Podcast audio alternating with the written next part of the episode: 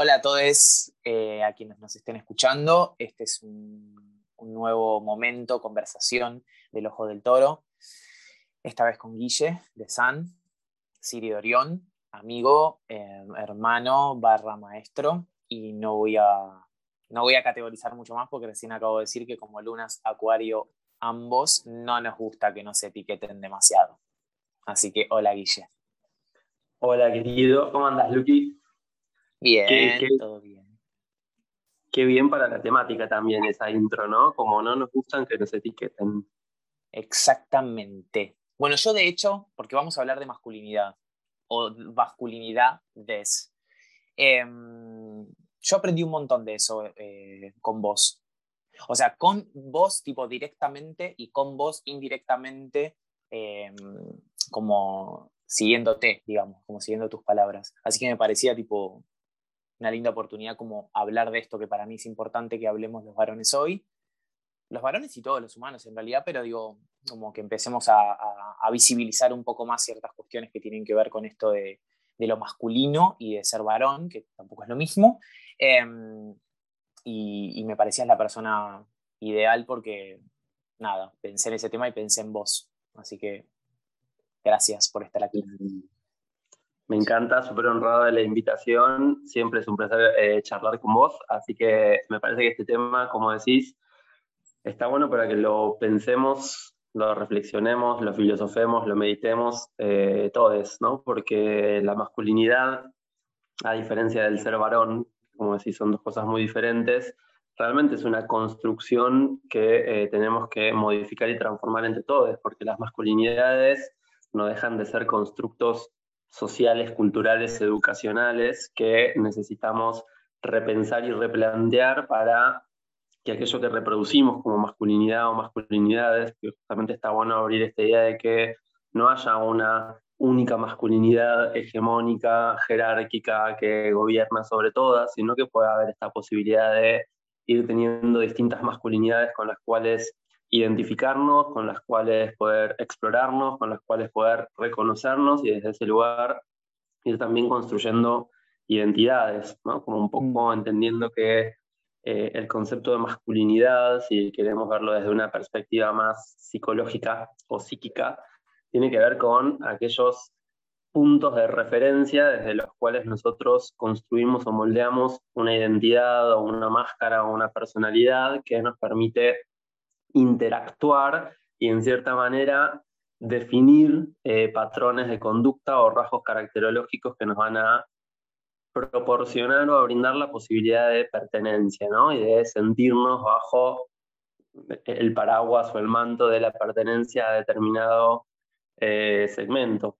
Repito la importancia por eso de no confundir el ser varón con la masculinidad, porque claramente las posiciones eh, masculinas o de las distintas masculinidades no eh, deberían limitarse únicamente a esta cuestión de género, ¿no? del ser el varón o del ser hembra o del ser mujer y, ser hombre, como decimos, sino de poder realmente tomar rasgos eh, que nos ayuden como a identificar y a construir determinado tipo de características, ¿no? Para, para mm. expresarlas, explorarlas, profundizar en ellas.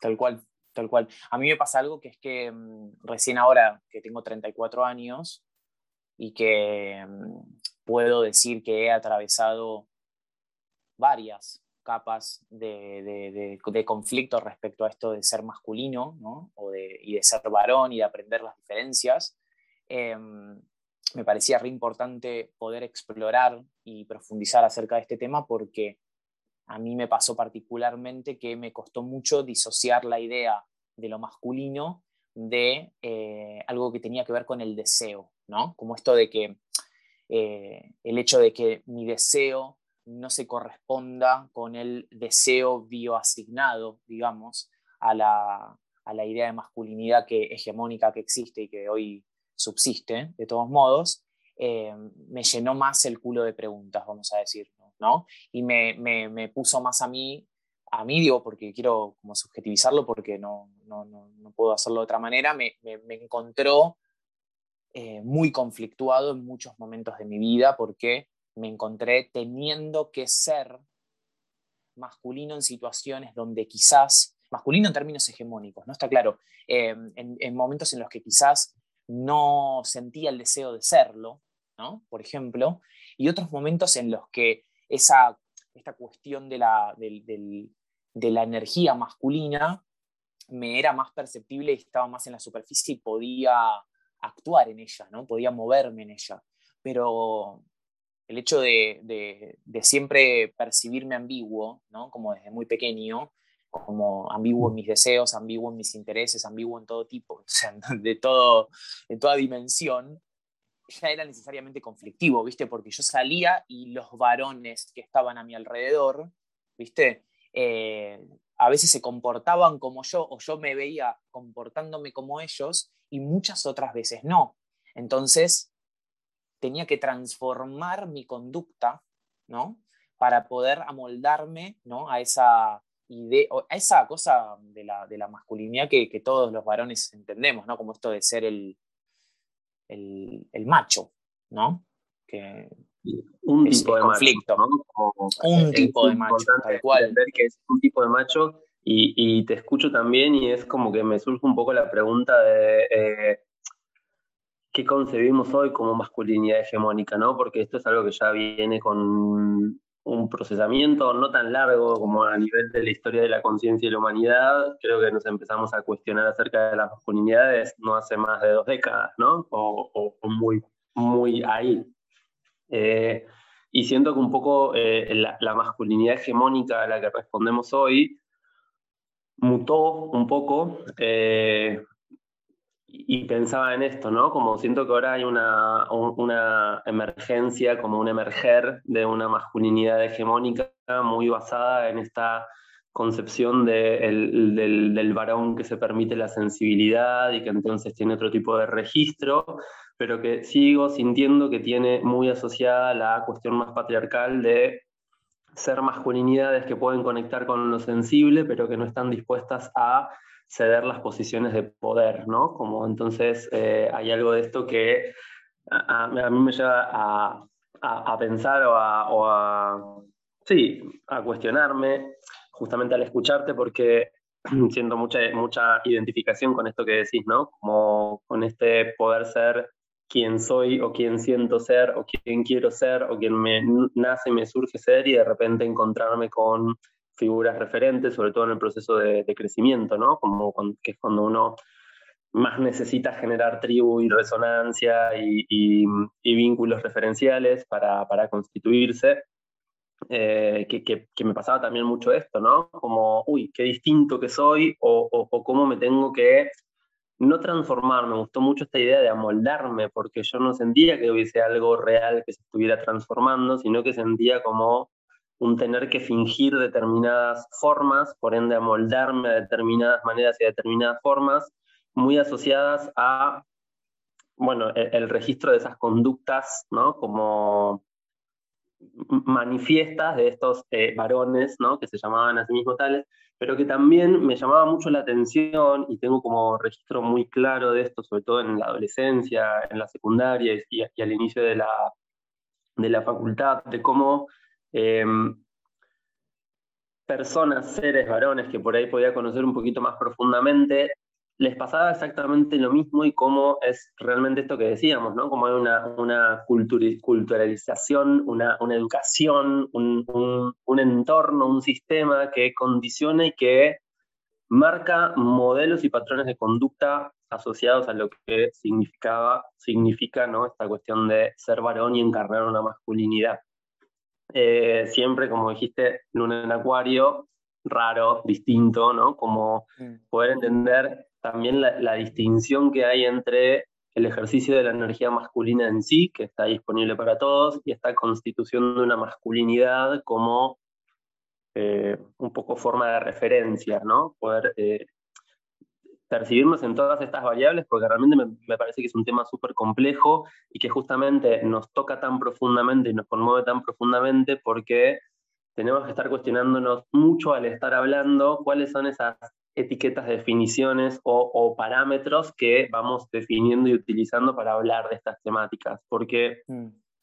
en lo subjetivo, eh, la palabra en sí no, no logra abarcar la totalidad que somos, ¿no? La, palabra nombra algo de lo que conscientemente podemos interpretar, percibir, nombrar, señalar y marcar, pero hay como todo un, correlato, si se quiere, más inconsciente o más profundo, que es muy difícil de asir y transmitir, ¿no? Entonces, eh, te escuchaba y, un poco me venían las sensaciones que, que tenía yo ante esos momentos de amoldarme o deformarme, porque no era transformarme, ¿no? Para, para, para encajar, ¿no? En esto. Y, la angustia, la tristeza, la sensación de incomodidad, de no pertenencia, de este estar mal, ¿no? Como ser, ser, ser malo, ser una mala masculinidad o un mal varón o alguien que no puede encajar y pertenecer en este grupo o que no se puede relacionar, que durante mucho tiempo de la vida me llevó a no poder vincularme de forma directa y sin temor con otros varones justamente para no caer o no quedar bajo la burla, la crítica o toda la violencia que se utiliza, ¿no? como desde la masculinidad, por lo menos eh, previa o en proceso de deconstrucción, para imponer el acceso ¿no? a, a esa posibilidad de uno llamarse masculino. Entonces, como también pensaba en al registrar esa tristeza, ¿no? Como hay un montón de estudios que dicen que, el varón, la emoción con la que más conecta es la tristeza, pero a la vez es la que menos expresa,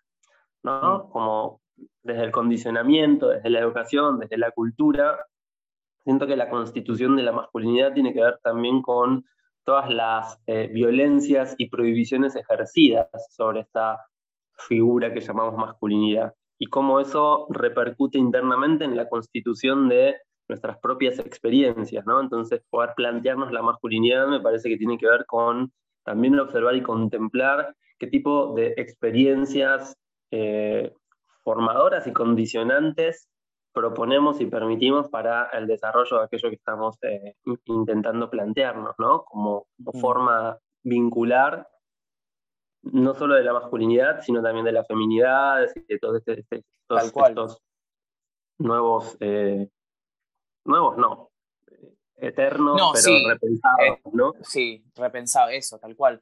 A mí me pasa también que hay una, con esto que decías vos, que hay como una, una cuestión de que la sensibilidad, entendida en términos elementales como algo más referido al agua, por ejemplo, ¿no? como esto de la emocionalidad, eh, a esta masculinidad de la que hablamos y que, quizás eh, hoy está más instalada que otras, no, le cabe tanto el relato del agua, le cabe más el relato del fuego, ¿viste? Entonces hay como una cosa en el, patriarcado, como, como relato incluso, que creo que tiene que ver con que un hombre es hombre cuando eh, establece cierto ejercicio de, eh, de, violencia, ¿no? Como de fuerza, como, entonces la forma de entender la sexualidad de repente desde esa dimensión masculina empieza a ser a través de esa expresión de fuerza y de violencia, o esta cosa que yo, o que digo desde el lenguaje astrológico podrías pensar como lo marcial, ¿no? como la cosa marciana de Marte,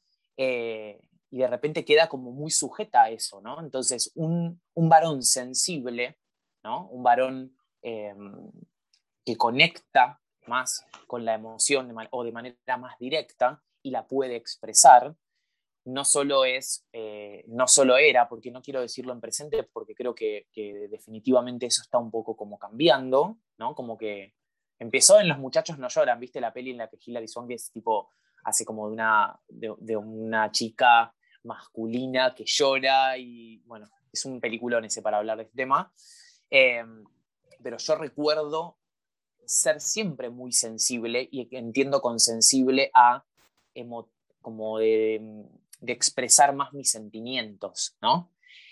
Te lo estoy diciendo sabiendo que soy una luna de aire y que en realidad no me es tan fácil conectar con la emocionalidad del agua porque tiendo a intelectualizarla, ¿no? Entonces, eh, pero así todo, en el en el contexto del que yo era parte, en el que yo me sentía desencajado, un poco el desencajar tenía que ver con que yo era más expresivo con lo que sentía y si estaba triste, expresaba tristeza y si estaba alegre, expresaba alegría y no tenía que enmascararlo eso, salvo cuando percibía, ¿no? Como que estaba en riesgo mi interacción, ¿no? En lo grupal y aparecía como el, actor, porque es una, es una actuación, ¿no? Como de forzarme a ser de un modo el que no soy.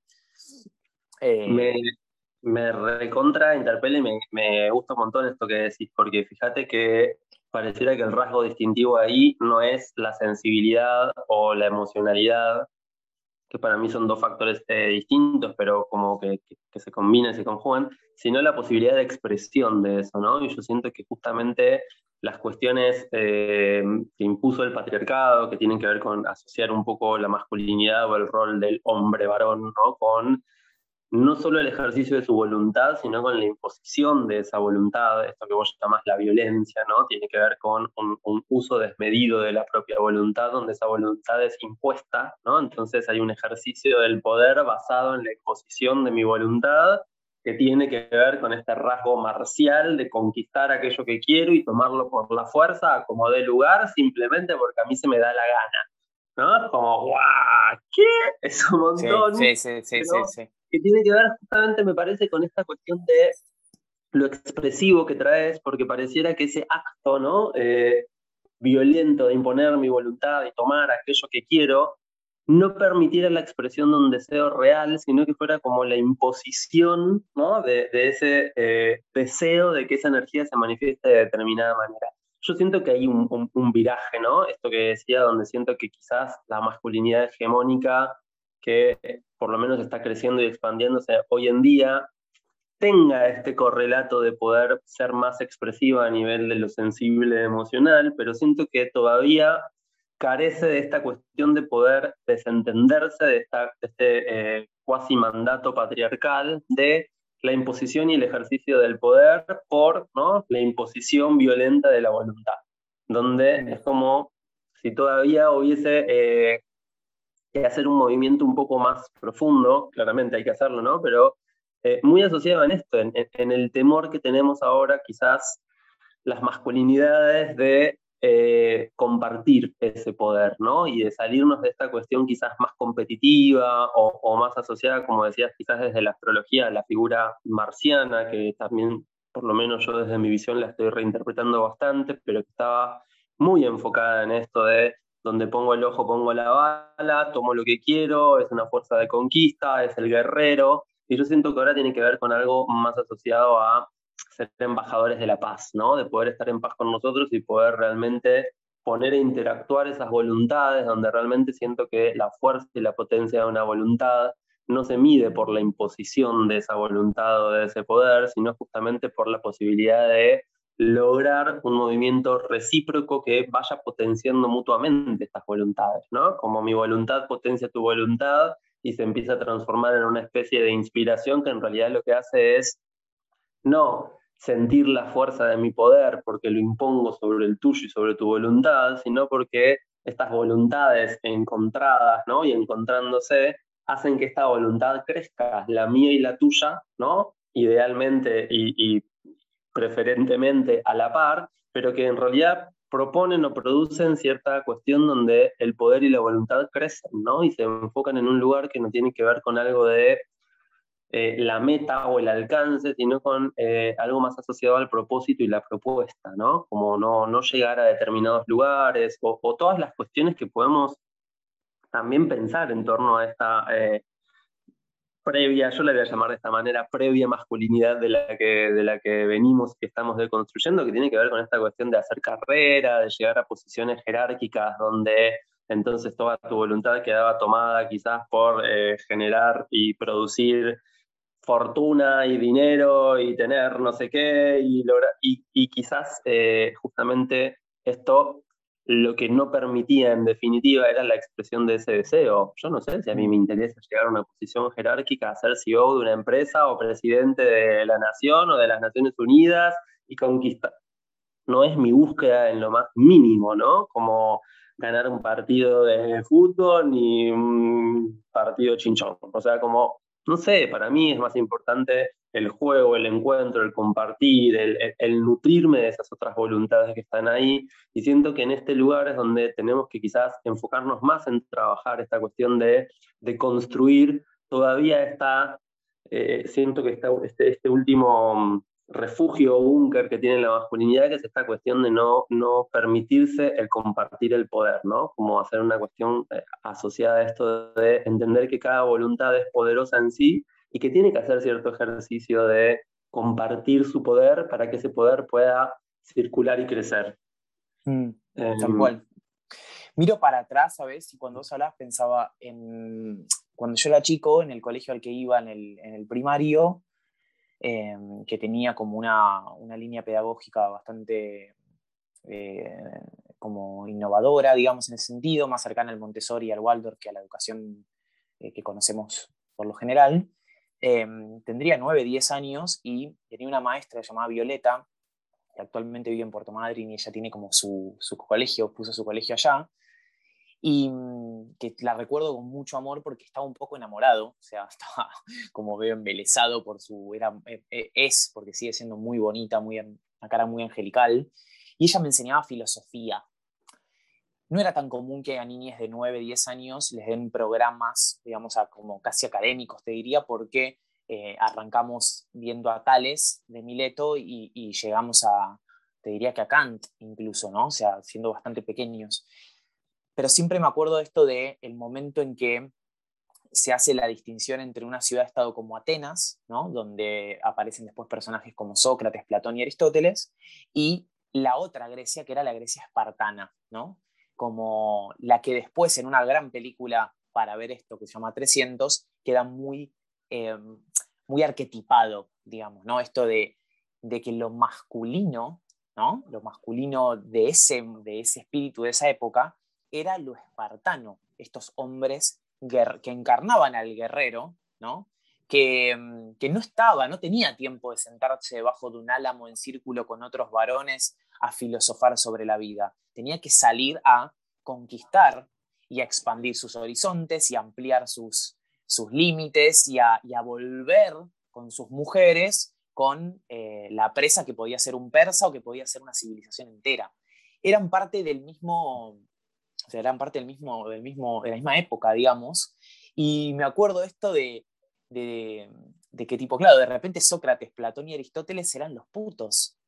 ¿Entendés? Como esto de, bueno, o, o, de incluso al discurso este de que la homosexualidad, eh, ¿cómo puede ser que la homosexualidad esté tan condenada o, estar, o estaba tan condenada, lamentablemente en algunos lugares del mundo lo sigue estando, eh, y en ese momento practicarla, ¿no? Como esto de la, del amor platónico que viene justamente de Platón, era mucho más eh, común, ¿no? Común entre comillas, barra normal entre comillas, en una misma civilización. ¿Cómo instalamos en nuestra revisión de la propia historia esto de que lo masculino tiene más que ver con lo espartano, ¿no? Porque es eh, competitivo, es eh, violento, es expansivo, expansivo en términos tipo territoriales, es conquistador, y queda instalada como esa idea de que el macho o el macho o el, varón masculino es ese espartano que, también se ve retratado en la película 300. Y así todo, en esa película me quedó algo que es interesante, que es cuando los tipos van a luchar contra esta horda de persas que amenaza con, con invadir Esparta, lo hacen no de un modo o sea, aparece necesariamente la posibilidad de que el esquema dominante se diluya por un momento y se fraternice, ¿no? Esa comarca de varones que de repente empiezan a funcionar como uno solo, haciendo formas con sus cuerpos para contenerse y defenderse del ataque de los persas, ¿viste? Y eso me parece espectacular porque quizás no, no es consciente, digamos, o no es eh, observado, pero eh, habla de esto que decimos, ¿no? Como de ¿Qué pasa si nos corremos un segundo a esa masculinidad dominante y pensamos en una masculinidad fraterna? No solo una masculinidad fraterna, en un sistema que es hoy dominante, claramente, y recuperar un poco la posibilidad de que el sistema sea fraternal más que dominante, incluso dentro de, nuestra, dentro de la masculinidad. Eh, me, parece que esto es bien para introducir el tema patriarcalista, ¿no? Para el, gran patriarcado, donde estamos hablando de Esparta y eh, a partir de ese momento la expansión de los imperios se transformó como en la, en la lógica dominante de absolutamente todo lo que hoy conocemos, ¿no? Eh, desde el mercantilismo al capitalismo, todo regido por esta fuerza patriarcal donde sigue estando esta idea de que el triunfador exitoso es aquel que más tiene, que más puede, que más domina, que, ¿no? Como que, tiene como esta cuestión en vez de poder entenderlo justamente, de, eh, en esto y claramente hay algo que se produce, ¿no? Que se produce creo que claramente a nivel humano, más allá de las masculinidades, las feminidades y, y, demás, ¿no? Y, lo no binario, eh, que tiene que ver que cuando aparece una fuerza externa que es mayor a la nuestra o que pone en riesgo nuestra vida, bueno, ahí necesitamos ¿no? unirnos e integrarnos. Eh, y me parece que es re importante que no es casual que estos temas los estemos pensando o, o reflexionando en este momento donde ya no queda más nada por conquistar. De hecho, cada vez hay menos y cada vez estamos destruyendo más y que no nos queda otro camino que poder generar como este movimiento más fraterno, sororo, si se quiere, para el lado de las feminidades, ¿no? De, de, unirnos, integrarnos y empezar a cuidarnos unos a los otros, ¿no? Como poder hacer este movimiento donde ya mm, eh, me gusta mucho y tengo mucho registro de esto que, decís de esta película. Eh, cuando, cuando, se arman ¿no? como una masa unida y uniforme, eh, donde ya las, las, singularidades y las diferencias no, no, repercuten, sino que hay como algo que se pone en común, que es este pulso subsistente, ¿no? esta, esta necesidad de subsistir, que eh, en definitiva nos lleva a pensar que en este momento también hay algo de esta necesidad de poder seguir y continuar adelante con la vida que nos invita a, pensar en ese movimiento, ¿no? A poder realmente integrar distintas masculinidades, como decía al principio, no, no tener una, una masculinidad eh, hegemónica o un, modelo único de lo que es esta masculinidad, sino entender como estabas planteando hermosamente recién el tema de estas distintas formas, ¿no? Quizás que tenga que ver más con, con el aspecto que son dos aspectos de, la energía masculina también, ¿no? Lo lógico, racional, filosófico y la fuerza, la potencia y, algo de esta cuestión más, más muscular y más cerebral, si se quiere, que básicamente tiene que ver con la pasión y la mente, o el corazón ¿no? y, la mente, que siguen siendo como esas cuestiones binarias y polarizadas, ¿no? donde eh, quien logra fusionar, integrar e incluir estas dos variables, tampoco pertenece mucho a el orden de las masculinidades imperantes o reinantes en el día de hoy, porque quien, logra unir esas potencias ya no necesita imponer su voluntad, porque ya no, no tiene este pulso de, eh, de conquistar eso que, que, no tiene disponible, ¿no? Como mm, si, si rasgamos un poquito en la historia, había mucho de esto, donde eh, estos reinos más conquistadores espartanos iban ¿no? hacia esos reinos más filosóficos elevados o con un desarrollo tecnológico mucho más eh, puro, porque no tenían esta cuestión de, poner su energía en la fuerza bruta de conquista, ¿no? y cómo eh, este interjuego entre lo lógico, racional, tecnológico y la fuerza pasional, violenta, agresiva, muscular, tienen que confluir y, me parece que ese es el aporte que podemos hacer en este momento, ¿no? Como una, una masculinidad que sin perder la fuerza, sin perder este, este pulso expansivo, porque la energía masculina tiene que ver con esto, ¿no? Con lo que tiende hacia afuera, con lo que pulsa, ¿no? Como sin necesidad de que se vuelva algo avasallante, algo destructivo, algo violento, algo agresivo, pero que sí pueda contemplar este tipo de energías. Y también pensaba, eh, más allá de la fuerza y todo eso, como que el motor, ¿no? En Esparta, pareciera ser la furia, el enojo, ¿no? Como algo de lo que a las masculinidades se nos eh, permitió expresar con más libertad o se nos enseñó a expresar con más libertad y, se me venía un poco esta, esta necesidad también de diferenciar un poco el enojo como emoción de la violencia como forma de expresión de ese enojo, ¿no? Como eh, que, que, sigue como muy instalada. Y, lo, y, lo, mismo que en esta cuestión más platónica, ¿no? Donde pareciera que la inteligencia y, algo medio basado en una posición soberbia fuera lo que uno tiene que ¿no? usar de manera para imponer su...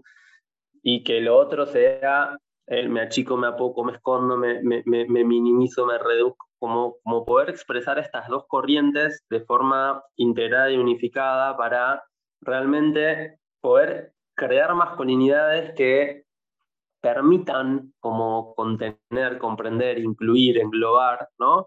a las distintas manifestaciones, ¿no? No solamente a nivel de, eh, del, del, varón, porque esto que decía, ¿no? Como, como en esta película que nombraste, las masculinidades no son necesariamente eh, algo que represente únicamente al, al, varón, ¿no? Como tiene que ver con gestos, modos, formas, eh, maneras, fuerzas, que siento un poco que es lo que, lo que estuvo pasando en, en, estas fuerzas complementarias, ¿no? La marea verde que, que, se despertó para ponerle un parate a esta fuerza patriarcal eh, súper abusiva que venía y que empezó, siento que poco a poco y con todo lo que falta, a generar cierto, cierto equilibrio, ¿no? Como a, a compensar un poco algo de esto generando una, nueva fuerza, ¿no? Una nueva fuerza más integradora de, de, estas potencias que existen, ¿no? Lo masculino y lo femenino es eh, la lógica de la creación y de que la vida continúe y siga en constante expansión y en movimiento. Sin eso, sin esa polaridad dual no, no existe creación, ¿no? Necesitamos la combinación de estas dos energías para que algo exista, aparezca, nazca, se geste. Claro. Eh, bueno, esa es otra de las cosas que quería abordar, que es esto de como la, la, energía masculina, la energía femenina, ¿no? Como la dimensión masculina de la energía, la dimensión femenina. Sobre todo porque me trajiste lo de la marea verde, que me parece como simbólicamente muy potente, ¿no? Eh, y porque a mí me pasó, o sea, en mi vida me pasó esto de, de que de repente la, enojarme, ¿no? O poder establecer un contacto con el enojo como emoción, siempre era desde un lugar, siempre este diría, porque no sé si actualmente incluso puedo tipo operar eh, o sanarlo eso, o estoy en proceso, como desde un lugar, o sea, ateniense más que espartano, ¿viste? Como de esta posición medio de que mi herramienta para poder eh, enojarme era a través del intelecto. Entonces ese intelecto se convertía en un, en un modo violento de vincularme con la otredad, ¿no? porque por lo general había alguien participando conmigo de ese enojo, y siempre es desde ese lugar así como de la soberbia, esto que dijiste vos, porque es eso, creo, ¿no? Es como una soberbia que hasta a veces es más violenta, o sea, el verbo, incluso, que la violencia explícita eh, o física, ponele, o, un grito, ¿no? O sea, está como, mira, porque es eso, se verticaliza, ¿no? Se empieza como, en el, sistema dominante las cosas se verticalizan. Al verticalizarse hay una escalera y hay alguien que está arriba de otra persona. Y, uno va eligiendo en qué escalón se quiere poner o en qué escalón lo va poniendo la vida respecto a ese tipo de situaciones, ¿viste? En cambio, si de repente deja de haber esas escaleras y el otro día leí algo en un libro que me pareció espectacular, que es que los guaraníes cuando estaban en modo, tipo, modo nómade, ¿viste? O sea, no, no habían como generado por ahí asentamientos más estables, eh, cuando, la, cuando se empezaba a como cuando alguien le empezaba a picar, ¿viste? Y se, y se ponía más, más, más poronga, porque usamos la palabra poronga, respecto a otro, se prendía fuego toda la aldea y se mudaban, ¿viste? Era como, bueno, se está verticalizando, yo pienso, o sea, no sé si lo pensaban, no, se está verticalizando, estamos, se está desfraternalizando. Prendemos fuego todo, quemamos, que el fuego se lleve eh, esto y volvamos a empezar de cero y volvamos a, hacer tribu tipo, y, me sale, aunque no se vea porque esto es un audio, eh, como un lugar, digamos, donde estamos, es plano y no es eh, para arriba, ¿viste? Es como horizontal. Horizontal. Exacto. Eso es hermoso, me encanta, porque ahí se pone más plutoniana la cosa, ¿no? Como. Claro. Eh, eh, entender que siempre hay un poder mayor, y esto me parece importante entenderlo, ¿no? Como esto que hacíamos de, de la fuerza externa que, que pone en riesgo nuestra vida, justamente me parece que esa verticalidad todo el tiempo está poniendo en riesgo algo de la vida, ¿no? Como que los actuales sistemas de poder están basados en esta lógica patriarcal no hacen más que poner en riesgo la vida, ¿sí? porque todo, todo sistema vertical, piramidal, sí tiene a alguien en la cima, pero generalmente si, esa, ese ser en la cima subsiste, todo lo que está por debajo muere o fenece, ¿no? Como perece.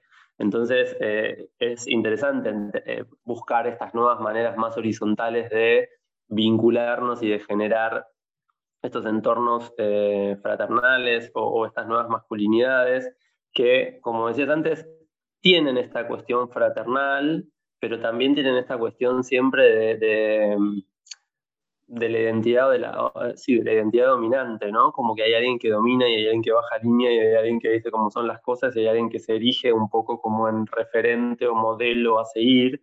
Que bueno, esto claramente en la cultura actual lo vemos muchísimo, ¿no? No solo a nivel de los cuerpos hegemónicos de la masculinidad o del varón, sino también de todo lo que tiene que ver con los alcances y los logros que representan a el, buen varón dentro de, eh, de, la, cultura, de la economía, de la política, en todo sentido, ¿no? Y me quedé un poco con esto de, mm, de lo soberbio que vos decías que quizás es más violento. Yo siento que sí, porque, digo, a nivel de la fuerza física, podemos jugar la pulseada, ¿no? De a ver quién le pega más fuerte a quién y a ver quién le hace más daño a quién, y eso deja cicatrices sin duda, pero están ahí.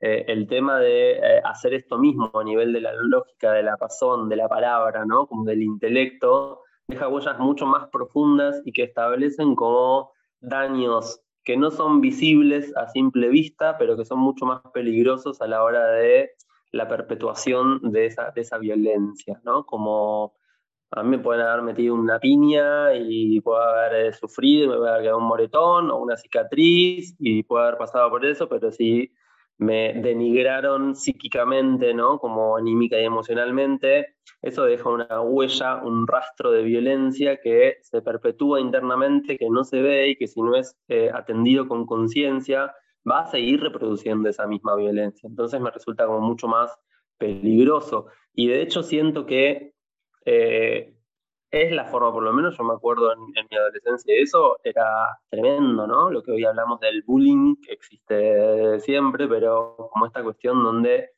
la, la, mm, forma o la herramienta o el arma, voy a decir, que utilizan o que, utilizaban, o que, utilizan las masculinidades para, para, perpetuar y regenerar, tienen mucho que ver con ese estado de denigrar, ¿no? De ridiculizar, de bulinear, para... Eh, romper como la, estructura, el sostén de aquel. Sí, para debilitar, para debilitar. Exacto. Mm, y en definitiva imponerse. tal cual. Sí, yo no, la verdad es que no fui víctima, o sea, no fui víctima de bullying. En ese momento hablar de bullying no era como tal, digamos, ¿viste? cuando nosotros éramos chicos no se decía bullying, pero me acuerdo que era esto de cargar, como que me están cargando, o lo estamos, o le están cargando a tal o a, cual, ¿no?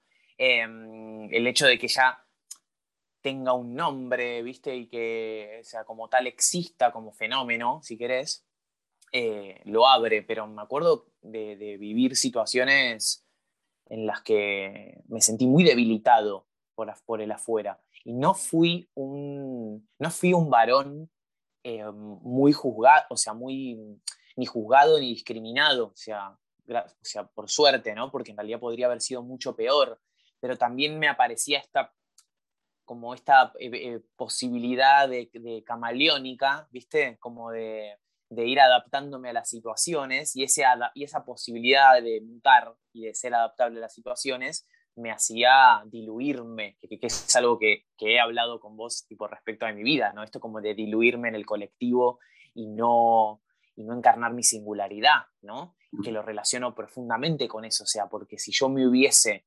dedicado a encarnar mi singularidad desde muy pequeño, probablemente sí hubiese sido víctima de bullying, ¿viste? Entonces, ese diluirme en el colectivo era también un mecanismo de defensa, pues luna en acuario además, ¿no? Pero... Entiendo como si fuera otra luna en acuario. es tremendo, boludo, o sea, es tremendo. Y, así todo, siento que hoy, por más que veo que hay una, una deconstrucción bastante... Eh, como bastante instalada también, ¿no? Respecto a esto de romper el de degenerar el género y de, de, desconstruir un poco las ideas que tenemos de, del deseo, de la sexualidad, de la masculinidad, de lo femenino, así todo, así todo, es muy fuerte la resistencia de la masculinidad hegemónica, obviamente ni hablar del sistema patriarcal, de sostenerse con las mismas dinámicas, con los mismos relatos, con la, o sea, todo igualito como viene siendo, no sé, hace cuánto, porque no quiero exagerar, pero por lo menos mil años, ¿entendés? Entonces, em, es, no digo que sea difícil ser varón, digamos, porque creo que justamente no lo es en términos hegemónicos, eh, pero sí a mí me resulta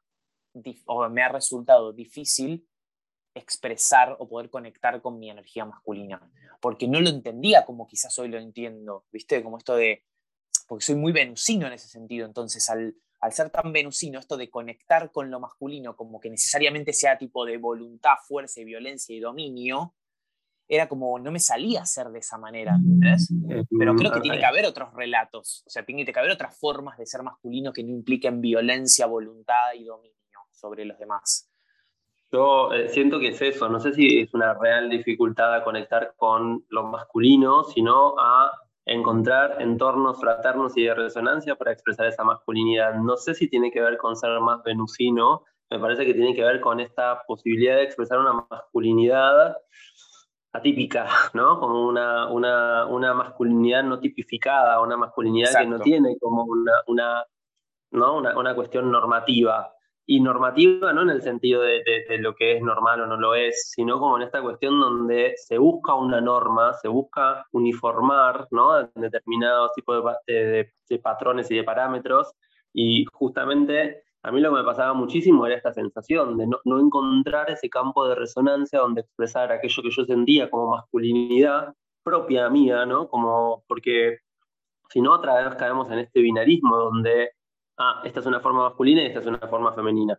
Eh, no siento que sea así. Yo, como hoy en día, me siento muy en conexión con mi masculinidad y no es una masculinidad que responda a la masculinidad hegemónica, o sea, como, y, voy construyendo como el encuentro con estas otras masculinidades diversas y divergentes, ¿no? Como diferentes en, en, en cualidad de expresión, pero no en esencia. Siento que esto es lo importante, entender que la, masculinidad o la feminidad son, son eh, posiciones esenciales de la conciencia y que justamente tiene que ver con la expresión tipificada o normatizada o, sí, como, como el, modo más que el qué, ¿no? Como esta cuestión de no encontrar dónde sentir que mi forma es masculina porque no es igual a todas esas otras masculinidades que en realidad lo que hacen es replicar un molde, ¿no? Porque yo mm, eh, veo mucho esto, esto que, hablamos de la masculinidad hegemónica, es un molde, es un sello, ¿no? Es algo como que pac, pac, pac, pac y todos iguales, ¿no? De hecho, claro. Eh, sin no ofender a nadie, ¿no? Pero es como, a mí me pasa a veces como las pocas veces que voy al centro, que iba al centro, ¿no? Y veía como todos los chabones vestidos igualitos, ¿no? Como el pantalón kaki chino, la camisita de raya, el peinadito de tal manera. Y era como, wow, o sea, ¿qué, qué, qué es esto? O sea, y yo iba, claro, de colores, tipo el pelo para otro lado, tal, como, ¿no? Y como, bueno, ¿qué, ¿qué hago con mi masculinidad en este entorno que me está proponiendo una forma que no tiene nada que ver con mi forma, sin atentar yo mismo, ¿no? Con, con, este, con, con, mi propia masculinidad, con mi propia sensación, porque si no nos pasa mucho esto, que sentimos que expresar nuestra manera singular, ¿no? Como esto que decías, de expresar mi manera singular de ser masculino, si no encuentra correlación con esa masculinidad más eh, repetida, expandida o, o replicada,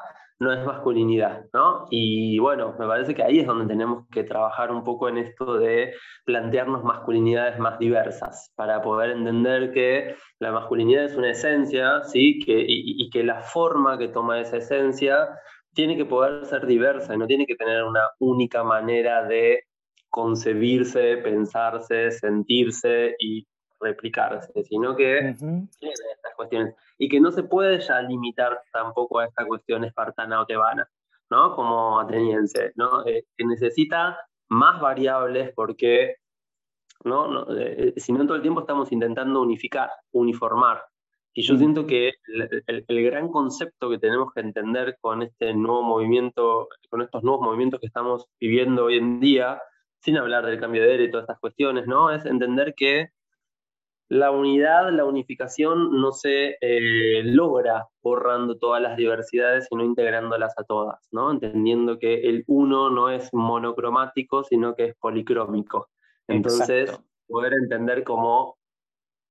sí, sí, es, todo el es, todo el, es todo el arco iris, es todo el espectro de luz antes de que sea blanca, ¿no? Digamos, cuando uno ve la luz sabe que ahí adentro está todo el espectro, están los siete colores, digamos, eh, tal cual y que la transformación simbólica permita también construir otros, sin arquetipar, ¿no? O sea, otros modos de, ser masculino, otros modos de ser cuerpo, incluso, otros modos de ser género, digamos, porque hay un montón de, de repente empiezan a aparecer un montón de palabras que tipifican, ¿viste? Que ya no es una, es tipo, bueno, ¿qué género? ¿Qué sexualidad? ¿Qué orientación? ¿Qué no sé qué? qué si masculino o masculino? Entonces, el lenguaje nos hace humanos, pero también al mismo tiempo a veces eh, nos niega, ¿no? Entonces eh, es como aprender un poco también a, a, diversificar, ¿no? Y, a que además estas relaciones de poder que se han instalado, porque después aparece esto del poder, siempre aparece el poder, ¿no? Obviamente, em, y aparece esto de que se establecen ciertas relaciones de poder y esas relaciones de poder que comienzan a constituirnos quedan tan instaladas y son tan, o parecieran ser tan inquebrantables, que eh, no hay lugar para, para, otras formas. Esto de Hegel medio del amo y el esclavo, ¿viste? Como que hay un momento en el que eh, el, poder metaboliza eso que primero negó y lo hace propio y después niega otra cosa. Pero porque justamente estamos eh, tomando el concepto de poder desde dos variables, ¿no? la forma de la posición, que es el poder político, y la forma cuantitativa, que es el poder económico. Entonces estamos todo el tiempo posicionándonos y cuantificando.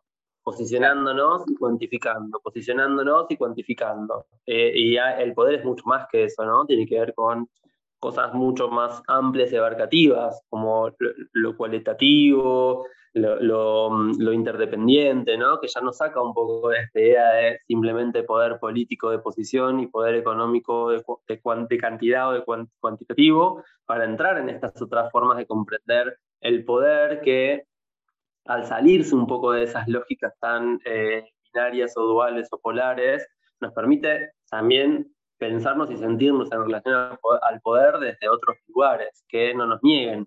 Y me encantó esto del, del lenguaje, como buen psicólogo, eh, eh, me encanta hablar de esto, donde el lenguaje nos niega, porque en definitiva el lenguaje es una creación humana y entonces no puede abarcar la totalidad que somos, ¿no? No puede incluirnos por completo, porque el lenguaje lo incluye lo humano y no es al revés.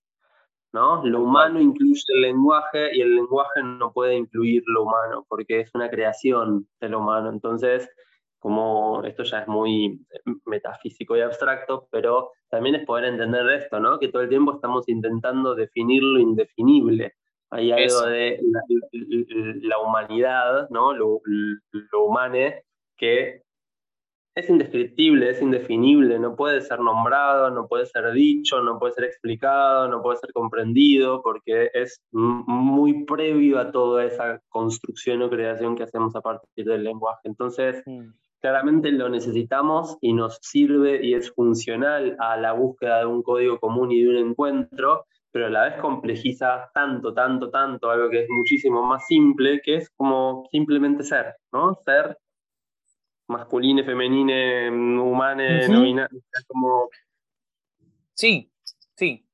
Y también son excusas las palabras a veces, ¿viste? Es como decir, bueno, es, es eh, yo como arquitecto también lo pienso como que son nuestros primeros bordes, ¿no? O sea, eh, para mí la ropa es un borde, la palabra es un borde, todo empieza a operar desde un lugar eh, fronterizo, ¿no? Como establece fronteras.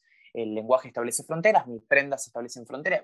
Y hoy justo hablaba con alguien en una sesión esto de la, de la importancia de poder conectar a través de la desnudez, por ejemplo, con la posibilidad de ser, de ser poroso, de ser atravesable, de, que eso primero que, nos ponemos, que es eh, un buzo, una campera, más allá de que en el contexto tenga que ver con no cagarme de frío, por ejemplo, hoy a la mañana no voy a salir en pelotas por amor al arte, digo, si aparezca esto de la posibilidad de estar desnudo como un lugar en donde no tengo, o sea, no tengo más bordes que mi propio cuerpo y hasta incluso eh, cuestionar un poco ese borde que es el cuerpo físico, ¿viste? Pero digo, bueno, eh, biológicamente soy este cuerpo. Estas arquitecturas, primero mi ropa, después mi cuarto, después mi casa, después mi barrio, o sea, que se van ampliando en escala, son fronteras, ¿no? Y, son fronteras que definen, entonces estamos como muy definidos todo el tiempo. Toda, toda frontera invita a la conquista de aquello que está más allá también, ¿no? Entonces, también es pensarnos un poco desde estos lugares, porque definimos fronteras para después trascender esas fronteras, ¿no? Como en definitiva necesitamos el borde, pero a la vez necesitamos la posibilidad de desborde para eh, sentir que somos, ¿no? Como, y, si se quiere que somos esas libertades que al tener estas tipificaciones tan notorias y tan marcadas de las masculinidades, parecieran no tener lugar, ¿no? Porque no soy libre de ser el masculino, le, masculine que quiero ser, sino que tengo que responder a ciertos parámetros, ¿no? Ciertas particularidades de lo que responde a la masculinidad para poder reconocerme masculino, ¿no? Entonces, eh, bueno, hay algo que tiene que ver con esto de poder también crear fronteras para sentirnos libres de ellas, que eh, es importante empezar a, reconocer y a registrar, ¿no? Como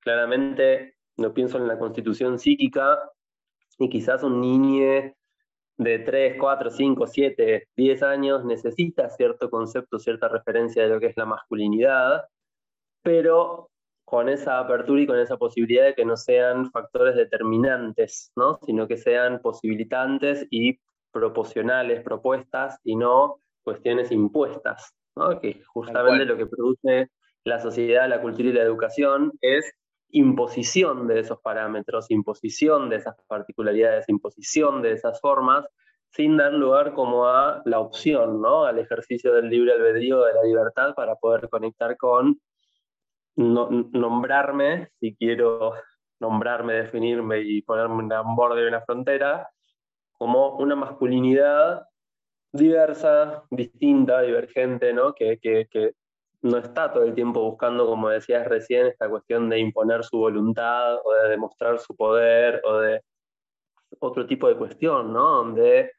Mi voluntad es ir hacia el frente, es ir hacia adelante, es como conocer, experimentar, atestiguar, descubrir, vivenciar, ¿no? Sin tener que llevarme nada puesto o incluso pudiendo hacerlo si así sintiera que tiene que ser, ¿no? Pero eh, haciendo este ejercicio de mayor responsabilidad sobre aquello que tomamos como definición, ¿no? Como aquello que elegimos para definirnos y para darnos forma a cada uno a, sí mismo. Eh, que también es otro ejercicio de la libertad, ¿no? Porque es lo que digo siempre, o sea, cuando uno es libre, empieza a ser 100% libre, 100% responsable. Entonces, eh, en el ejercicio de la libertad también está eso, está el, establecer los propios, los propios bordes también. Em, quiero ir como, por más que vos y yo podamos hablar de esto siete horas, eh, los tiempos de la tele son tiranos diría, no me acuerdo quién lo decía. Em, y lo que sí quiero para que concluyamos es que, es algo que nosotros eh, cuando, cuando conversamos solemos traer de, la importancia de que empiecen a proliferar un poco estos lugares, estos espacios de conversación sobre este y otros temas que hacen a la, al, ser varón hoy, ¿no? como esto de que los varones empecemos también a, permitirnos circular entre nosotros y, charlar, ¿no? Y, abrirnos y llorar y reír y gritar y, compartir, ¿no? Como fraternalizar un poco, porque creo que parte de la parte del desafío de, de, construir un nuevo, un nuevo modo de relacionarnos con el universo y con el mundo, eh, que, que, que, sea distinto al que, al que estamos acostumbrados lamentablemente, que es el patriarcal, también tiene que ver con que podamos eh, ser varones de diferentes maneras y unirnos para eso, ¿no? Y como eh, que, que, están estos espacios, que tienen que estar, como que esto, ojalá esto sirva para instar eh, a, varones de todas las formas de ser masculino y varón y, y, y juntarnos, ¿no? Independientemente de las elecciones personales. Sí, es re interesante esto que decís porque yo siento que pasa mucho que las, las, las áreas o los lugares donde nos movemos eh, no es tan habitual encontrar masculinidades, ¿no? Como hay ciertos eh, ámbitos de exploración que parecieran estar un poco vedados a, estas masculinidades eh, y me parece súper importante que empecemos a darnos la posibilidad de explorarnos en, en estos ¿no? ámbitos como de reflexión, de, de, revisión, de propuesta, de generación, entendiendo que necesitamos contar con ese apoyo, ¿no? Como que siento que también es algo que está un poco vedado a lo masculino, esa sensación de, bueno, tengo que poder solo y tengo que encontrar solo mi camino y, tengo, y yo puedo. Mm. No sé, me parece que está bueno poder eh, ver estas otras formas para, sobre todo, no sentir esa, esa, esa presión o esa obligación de hacerlo eh, en soledad o por mi cuenta o como mi propia conquista, sino pudiendo definirme quizás por oposición, quizás por diferencia, quizás por resonancia, quizás por inspiración, pero encontrar esos espacios de integración. Em, me parece muy importante empezar a encontrarnos en círculos más fraternos, donde distintos varones con distintas masculinidades podamos encontrarnos y vernos y, desnudarnos eh, literal o simbólicamente, ¿no? Como desanudarnos, desnudarnos, me gusta mucho esta idea de que desnudarse es desanudarse, ¿no? Como sacarse lo complejo y llegar a un punto de, simpleza donde, bueno, che, soy esto, igual soy varón e igual soy masculino, ¿no? Como, Tal cual. Eh, me parece importante. Amén. Amén. Eh, bueno, Guille, gracias por esta conversación hermosa y mm, se vendrán otras en las que probablemente hablemos de otras cosas. Y, gracias por, por, escuchar a quienes están escuchando. Y él es Siri de Orión, yo soy el Ojo del Toro y esto fue Masculinidades. Nos vemos en la próxima.